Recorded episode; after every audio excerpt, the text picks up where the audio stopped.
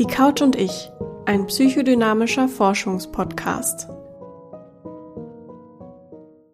Hi zu einer neuen Folge. Die Couch und ich heißen dich wieder herzlich willkommen. Heute möchte ich nochmal eine Episode zu komplexen Traumafolgen machen, weil mir das Thema sehr am Herzen liegt. Ich hatte da letztens schon mal eine Folge über die Psychodynamik der komplexen und der posttraumatischen Belastungsstörung gemacht. Und heute soll sich alles nicht genau darum, aber um das Verständnis von Traumafolgestörungen über die letzten 100 Jahre drehen. Damalige psychodynamische Psychotherapeuten, Mediziner, Philosophen und andere Fachbereiche haben den theoretischen Grundstein für heutige schulenübergreifende Traumatheorien gelegt und wie die Psyche mit traumatischen Erfahrungen umgeht und welche Behandlung es heute gibt, das möchte ich jetzt herausfinden. Zuerst aber wieder mein kleiner Disclaimer. Wenn du von einer Traumafolgestörung betroffen bist oder dissoziative Symptome hast, dann wünsche ich dir erstmal ganz viel Kraft und würde dir ans Herz legen, die Folge nur anzuhören, wenn du dich bereit dazu fühlst. Viele Patienten und Patientinnen mit Traumafolgestörungen leiden unter anderem an dissoziativen Zuständen. Dieses Symptom war schon vor über 100 Jahren Zentrum der Traumafolgeforschung und um das genauer zu verstehen, schauen wir uns jetzt erstmal an, was Dissoziationen überhaupt sind. Wenn du mehr zu der PTBS, also der posttraumatischen Belastungsstörungen wissen möchtest, dann kannst du dir gerne auch eine meiner anderen Folgen anhören. Ich weiß gerade nicht, welche Nummer das ist, aber ich verlinke sie dir in den Show Notes. Da beschreibe ich ganz genau, was eine PTBS ist und wie man sie behandeln kann und wie man sie psychodynamisch verstehen kann. Okay, zurück zu den Dissoziationen. Dissoziation bedeutet, dass sich etwas von unserem Bewusstsein abspaltet. Das psychische Funktionieren setzt für einen kurzen Moment, für einen langen Moment oder sogar über mehrere Jahre hinweg aus.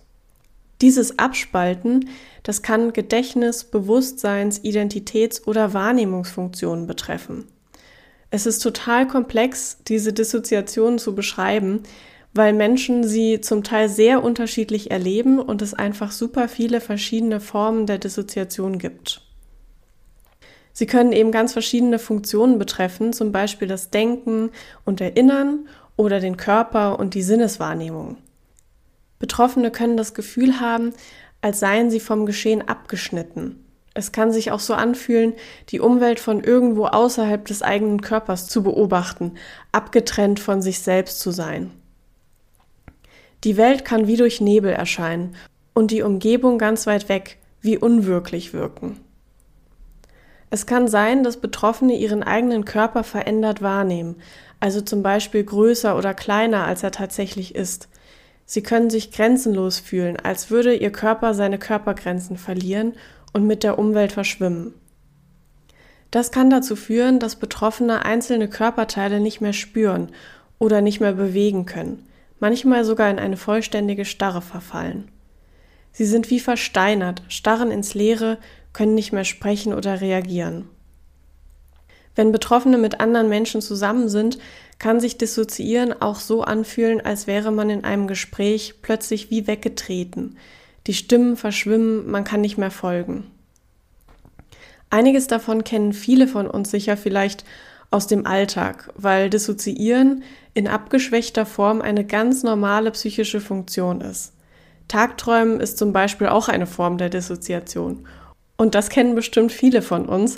Wir verlieren dabei ein bisschen den Bezug zum Augenblick, bis wir wieder erwachen.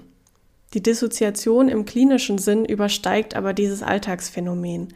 Sie kann ein Symptom vieler psychischer Störungen sein. So kann sie zum Beispiel bei Borderline-Persönlichkeitsstörungen oder Traumafolgestörungen wie der komplexen oder der posttraumatischen Belastungsstörung auftreten. Es gibt aber auch ein ganzes Kapitel dissoziativer Störungen im ICD-10. Darin enthalten sind zum Beispiel die dissoziative Amnesie. Das heißt, dass Betroffene Teile von Erinnerungen an belastende Ereignisse verlieren. Auch dissoziative Bewegungsstörungen werden da in dem ICD-10 beschrieben. Dabei können Betroffene einzelne Gliedmaßen oder den gesamten Körper eingeschränkt oder gar nicht mehr bewegen. Dissoziative Sensibilitäts- und Empfindungsstörungen beschreiben den Verlust oder die Veränderung von Wahrnehmungsfunktionen. Und das bezieht sich auf alle möglichen Sinnesorgane. Zum Beispiel können Betroffene manchmal schlechter sehen, verändert hören, riechen oder schmecken. Die schwerste Form der Dissoziation ist die dissoziative Identitätsstörung. Bei diesem klinischen Bild ist die gesamte Identität der Betroffenen aufgespalten. Das ist nochmal ein hochkomplexes Störungsbild, dem ich mich in einer anderen Folge genauer widmen werde. Egal welche Diagnose Betroffene bekommen, das Symptom der Dissoziation ist eine Schutzreaktion der Psyche, zum Beispiel auf übermäßigen Stress oder traumatische Ereignisse.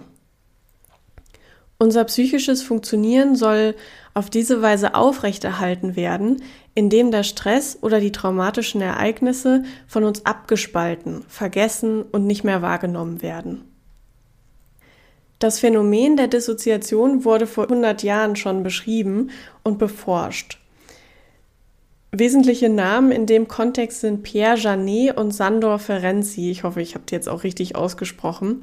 Aber die beiden haben im 18. und 19. Jahrhundert ähm, sich damit befasst, was mit der menschlichen Psyche passiert, wenn sie traumatischen Erfahrungen ausgesetzt ist.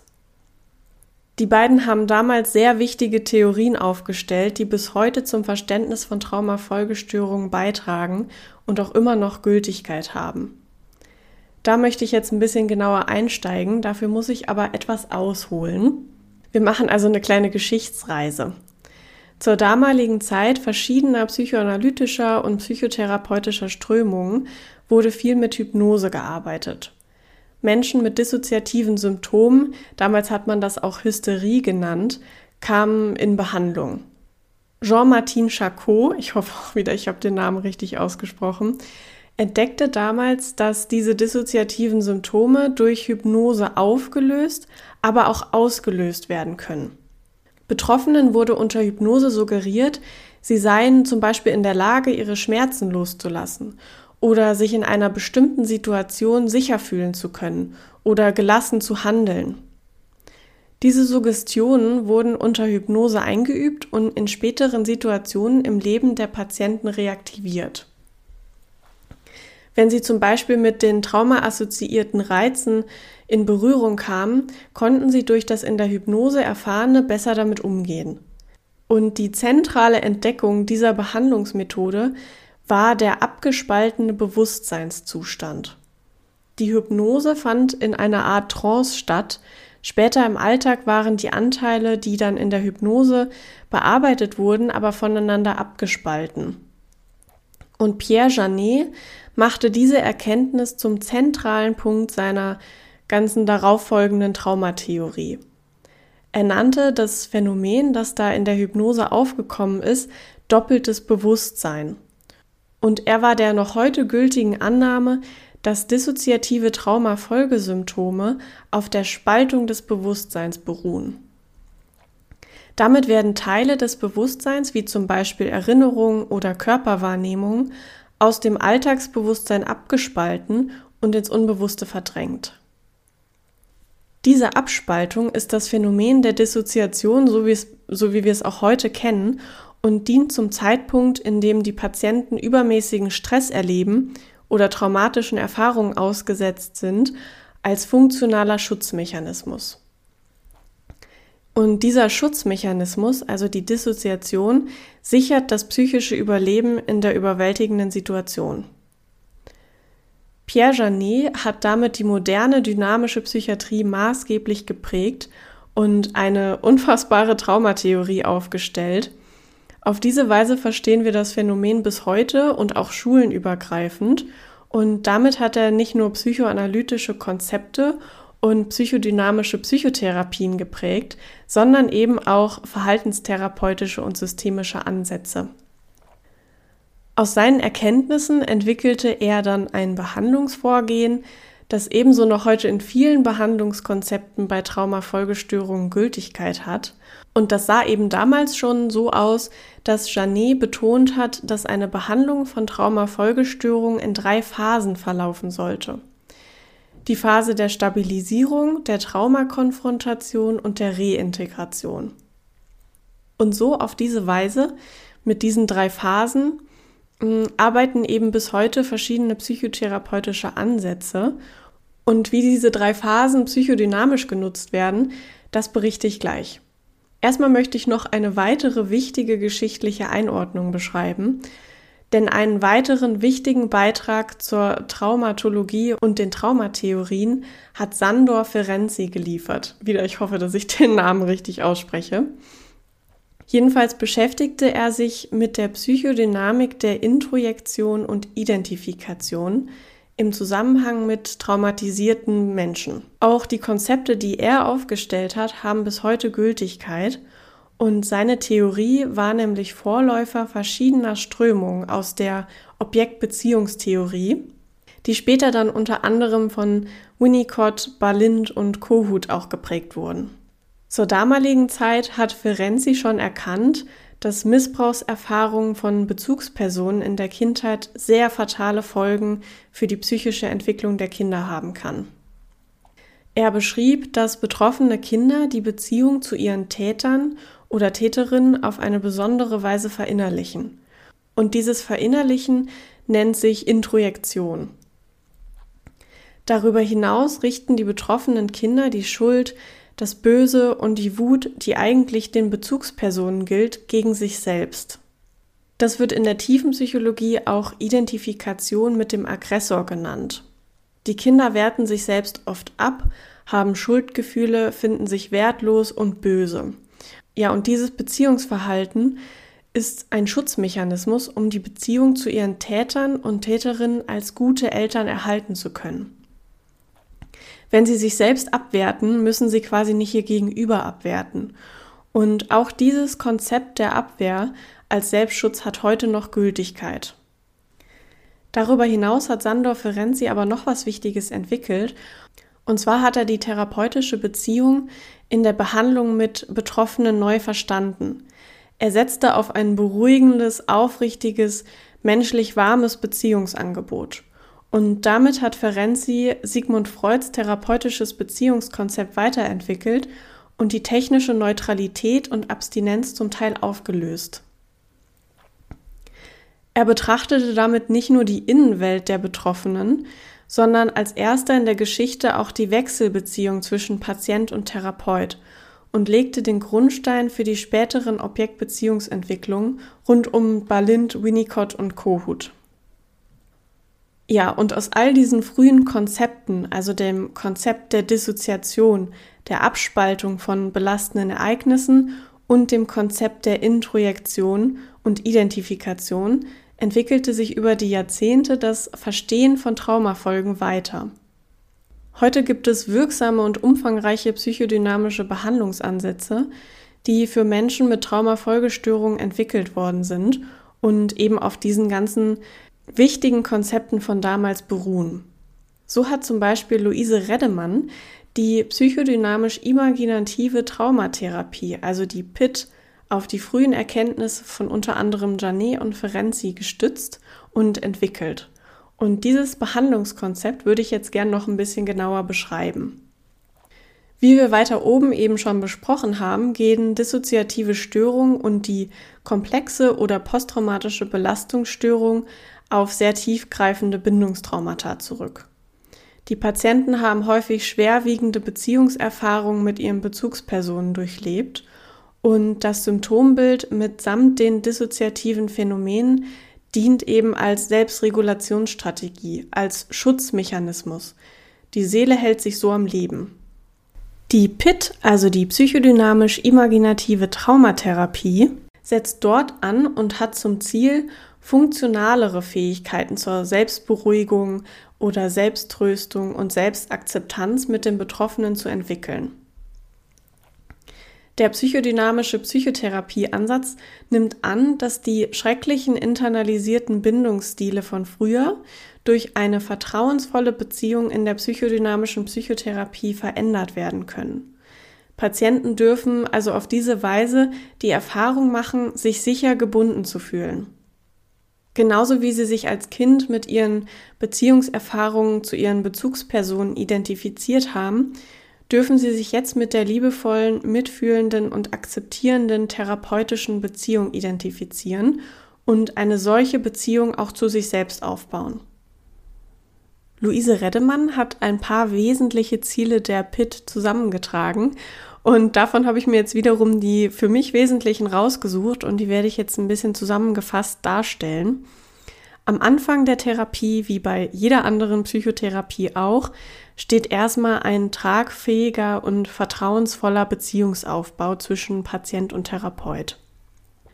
Der Unterschied ist hier aber im Wesentlichen, dass die therapeutische Beziehung weniger von Abstinenz und technischer Neutralität geprägt ist, sondern vielmehr angelehnt an das aufrichtige, menschlich warme Beziehungsangebot, das Sandor Ferenzi damals erstmalig genutzt hat. Darüber hinaus ist es für die Behandlung total wichtig, dass der Patient oder die Patientin positive Gefühle erfährt um natürlich all den negativen Gefühlen und Affekten etwas entgegensetzen zu können. Und das ist der ressourcenorientierte Ansatz, der für Luise Reddemann eine ganz wesentliche Bedeutung hat, denn sie ist der Annahme, dass viele Betroffene trotz all ihrer Beschädigungen der Seele trotzdem irgendwo selbstregulative Fähigkeiten in sich tragen.